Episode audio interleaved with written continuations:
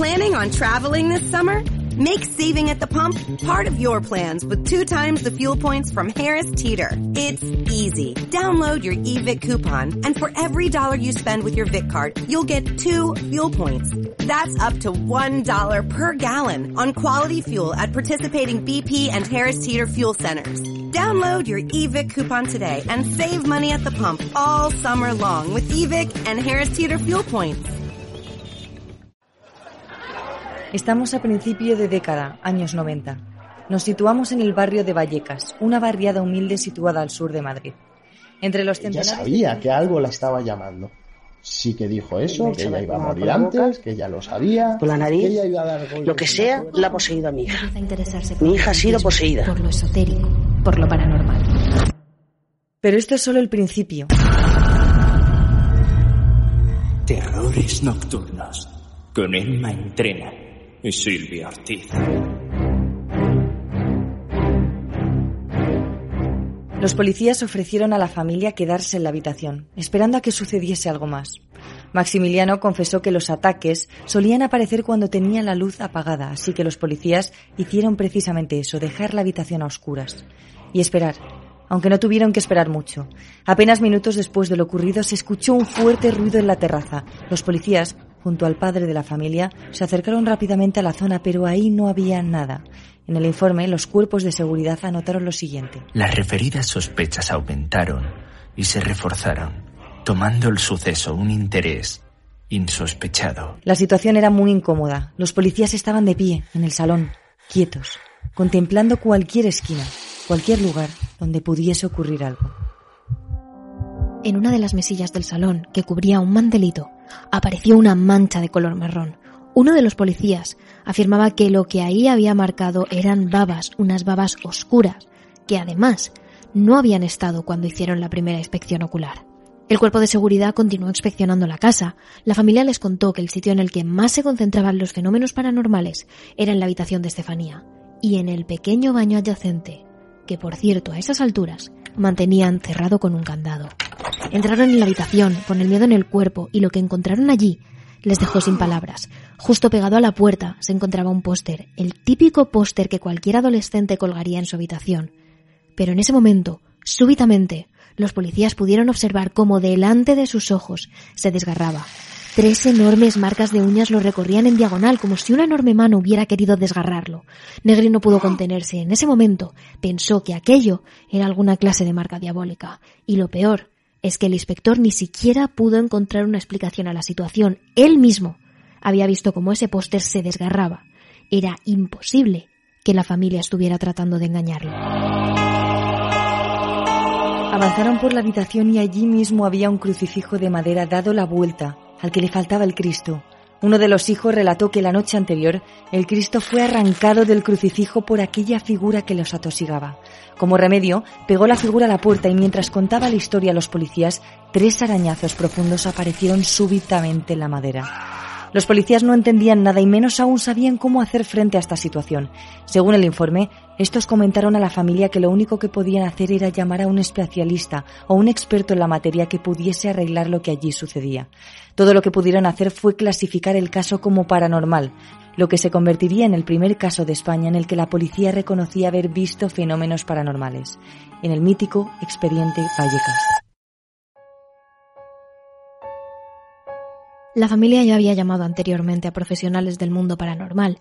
Sin embargo, ninguno de ellos supo tratar el tema adecuadamente hasta que se toparon con Tristan Breaker, un antiguo carpintero y electricista que había acabado especializándose en todo lo relacionado con el más allá. Era un hombre de aspecto peculiar, delgado, perilla canosa, gafas redondas y grandes y un sombrero que le caracterizaba allá donde fuese.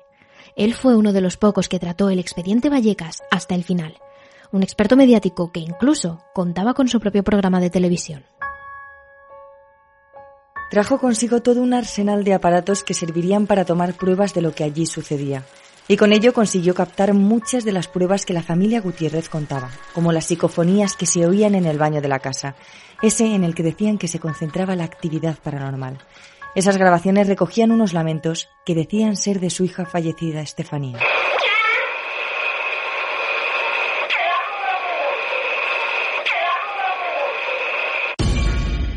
Breaker, junto a Lola, una medium, intentaron conectar con aquel ente que asolaba la casa. Los medios de comunicación por aquel entonces consiguieron grabar una sesión en la que supuestamente el fantasma poseyó el cuerpo de la vidente. ¡Vuelve! ¡Vuelve! ¡Vuelve! ¡Vuelve! ¡Vuelve! ¡Vuelve! ¡Vuelve! Según avanzaba la investigación, el cazafantasmas Breaker pudo saber que en la casa no había una única presencia. Eran dos, ambas muy conocidas por la familia Gutiérrez. Opino que hay dos energías. Una de la chica, que al fin y al cabo pues la veo buena, pacífica, y otra energía, pues que supuestamente podría ser del abuelo, que la veo bastante negativa, bastante insultante y bastante amenazadora. El experto aseguró que tras su visita limpió la casa, pero los Gutiérrez, en especial la madre, negaron que las cosas hubiesen cambiado gracias a su intervención. En un mundo donde extraterrestres acechan a los humanos, dos soldados deben esconderse para sobrevivir sin su Old Spice. ¡Cállate! ¡Cállate! Hombre, hueles re feo. ¿Que no te pusiste el nuevo Old Spice Dry Spray con frescura de larga duración? ¡Cállate! ¡Nos van a oír! No puedo. ¡Apestas! ¡Te dije! ¡Se me olvidó el Old Spice!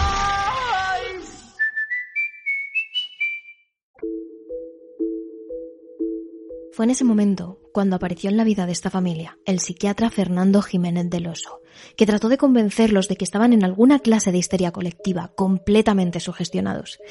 Jiménez del Oso intentó que se relajaran, que lo dejaran pasar, que simplemente pensaran en otra cosa. Y tras largos meses de sufrimiento y de manera inexplicable, fue en ese momento cuando los fenómenos empezaron a decaer. Pero la familia seguía intranquila. Esa casa no les había traído nada bueno. Dos miembros de su familia habían muerto allí mismo. No estaban a gusto allí y tiempo después decidieron mudarse lejos de esa casa que tanto terror y sufrimiento les había traído.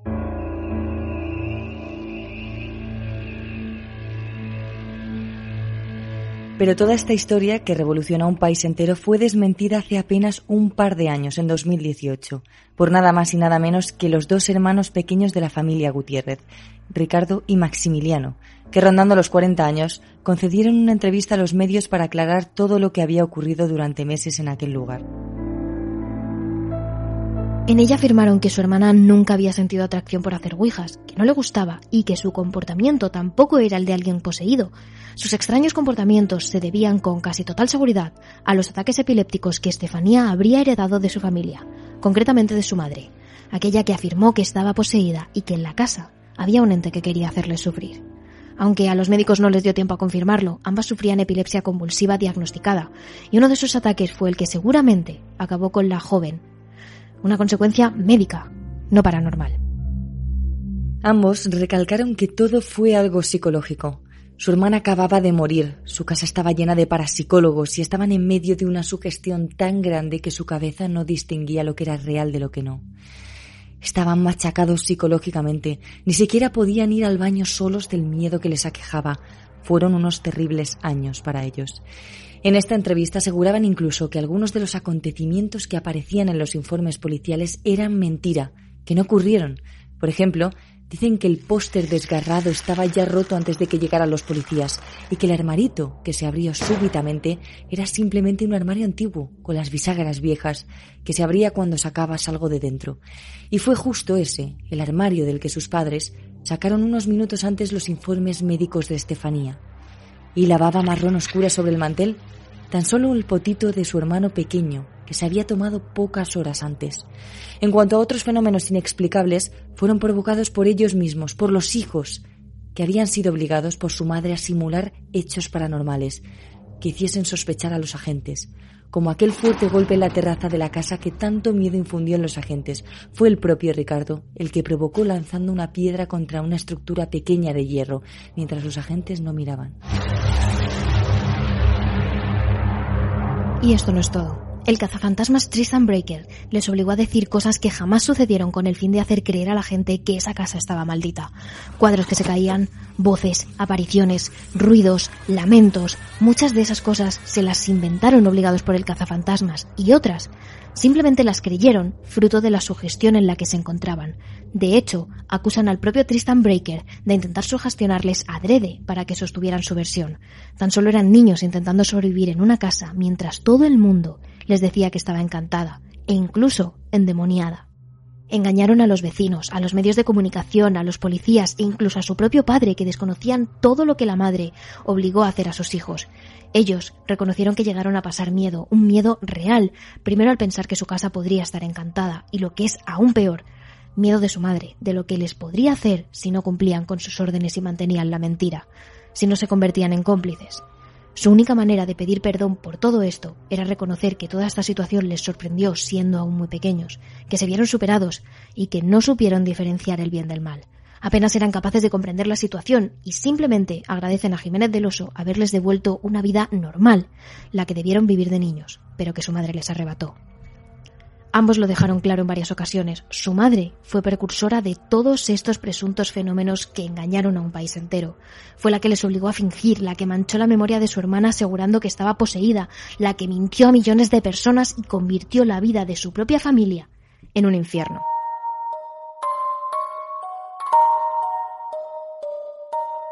El número 8 de la calle Luis Marín de Vallecas fue ocupado de nuevo. A día de hoy, más de 30 años después, la casa sigue ocupada. La propietaria, una mujer latina, conoce perfectamente la historia de lo que allí ocurrió. Cada día recorre ese pasillo por el que una figura negra atormentaba a la familia. Utiliza el baño en el que la medium fue supuestamente poseída y pasa por delante de las habitaciones en las que volaban muñecas y se rompían crucifijos. Poco después de mudarse allí, un vecino le contó completamente la historia y no pude negar sentirse impresionada. Sin embargo, Confiesa que allí nunca le ha pasado nada extraño, nada paranormal. Eso sí, cada estancia de la casa está completamente llena de estampas y figuras religiosas. Por precaución, es lo que dice la propietaria.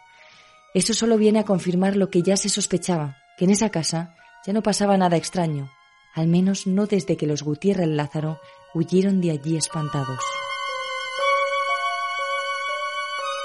Pero lo cierto es que antes de su vida, la familia pidió una bendición a la parroquia del barrio, y lo mismo hicieron los siguientes propietarios tras enterarse de la tragedia ocurrida allí.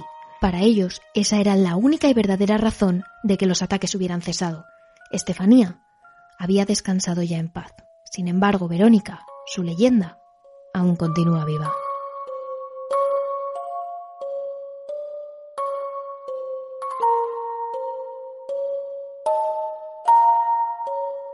Terrores Nocturnos, realizado por David Fernández Marcos.